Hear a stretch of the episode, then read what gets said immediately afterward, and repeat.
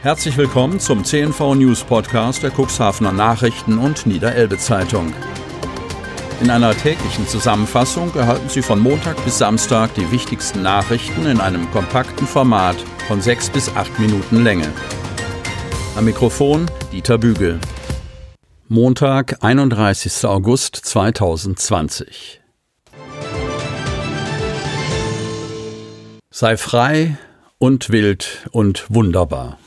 Naturgarten von Cuxhaven blüht auf wurde gerade in der Corona-Zeit zum wichtigen Ankerpunkt. Nachahmer gesucht. Cuxhaven.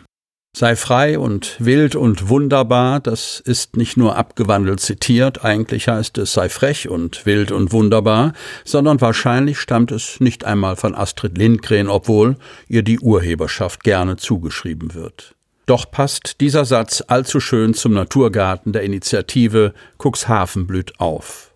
Die Bullabü-ähnliche Szenerie erinnert auf jeden Fall an die Welt der schwedischen Kinderbuchautorin, in der Kinder noch über Gräben springen und Jahreszeiten kennen die Holzlaube mit den geweißelten Wänden und der Naturholzküchenzeile, der Unterschlupf mit Namen Räuberhöhle, wogende Gräser, Blumen, Kräuter und vollsitzende Obstbäume lassen den Verkehrslärm der nahen Brockeswalder Chaussee in den Hintergrund treten.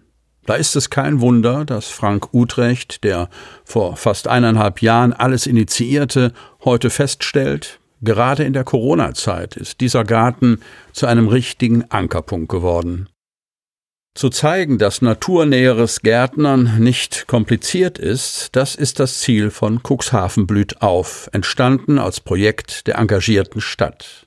Wir sind keine Hardliner, wir finden auch Kompromisse gut, wie etwas mehr Unordnung und Wildheit, erstmal nur in einer Gartenecke, unterstreicht Frank Utrecht. Wir verstehen uns als Anlaufpunkt für Gleichgesinnte. Mitstreiterinnen und Mitstreiter seien jederzeit willkommen, ebenso Senioren und behinderte Menschen, die die Szenerie genießen wollten.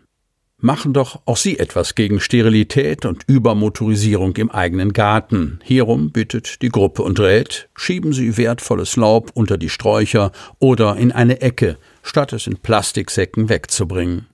Kaufen oder benutzen Sie keinen Laubsauger, er ist ein reiner Insektenschredder. Natürliche Abläufe, die dem Boden Nährstoffe zurückführen, werden unterbrochen. Lassen Sie Kreislaufprozesse zu und ersetzen Sie sie nicht durch Kompostbeschleuniger und Dünger. Mähroboter säbeln jede Blüte ab und gefährden Igel. Tierärztin Sabine Schröder-Grafendieck Verhungernde Igel sehen wir inzwischen das ganze Jahr über eine direkte Folge des Insektensterbens. Das gelte nicht nur für das Überleben der Igel, sondern das der gesamten Menschheit zu sichern. Mit dem Fahrrad über die Landebahn. Spektakuläres Radrennen mit vielen Prominenten auf Nordholzer Fliegerhorst. Hobbyradler können sich noch anmelden. Nordholz. Ein Radrennen auf einem Flugplatz, das gibt es deutschlandweit bisher nur in Berlin. Am nächsten Wochenende reiht sich auch Nordholz in diesen elitären Kreis ein. Auf dem Marinefliegerstützpunkt Nordholz Cuxhaven fahren am kommenden Sonntag, 6. September, bei der Veranstaltung Gegen den Wind bis zu 250 Radfahrer um die Wette. Auch ehemalige Weltmeister und Olympiasieger sind am Start.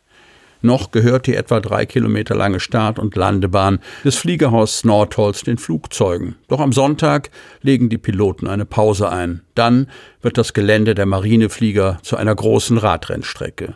Die Planungen für die Veranstaltung gegen den Wind in Nordholz laufen schon lange. Auch wenn die Planungen durch die aktuelle Situation etwas ruhten und in Stocken gerieten, hielten Stoll und Co. an dem Radrennen fest. In enger Abstimmung mit dem Gesundheitsamt des Landkreises Cuxhaven dürfen nun am Sonntag bis zu 250 aktive Radfahrer und bis zu 250 Zuschauer an der Veranstaltung teilnehmen. Neben den Hobbyradlern werden auch einige bekannte Gesichter aus dem Radsport in Nordholz am Start sein. So werden unter anderem Ex-Bahnrad-Weltmeister René Enders aus Erfurt und Olaf Pollock, Olympiasieger mit dem Bahnvierer im Jahr 2000, sich mit anderen Fahrern messen.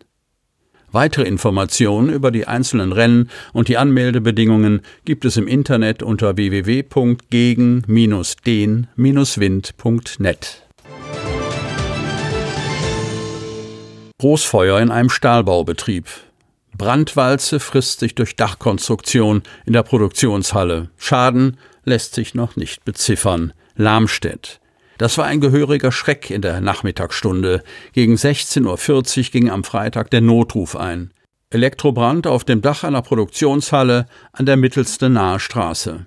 Schon auf dem Weg zum in Luftlinie nur 200 Meter entfernten Feuerwehrhaus sahen die Frauen und Männer der Einsatzabteilung die Funken sprühen. Lichtbögen tauchten das Hallendach der Lamstädter Stahlbaufirma in eine eigentümliche Farbe.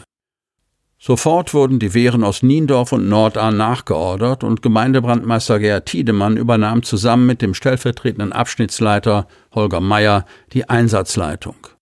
Eine starke Rauchentwicklung erschwerte den Zugang zu den drei miteinander verbundenen Produktionshallen. Oberste Prämisse war es, zunächst die Energiezufuhr abzuschalten, so Lamstedts Ortsbrandmeister Torben Offermann. Denn auf zwei der drei Hallendächer befindet sich eine große Photovoltaikanlage, die eine zusätzliche Gefahr für die Einsatzkräfte darstellte.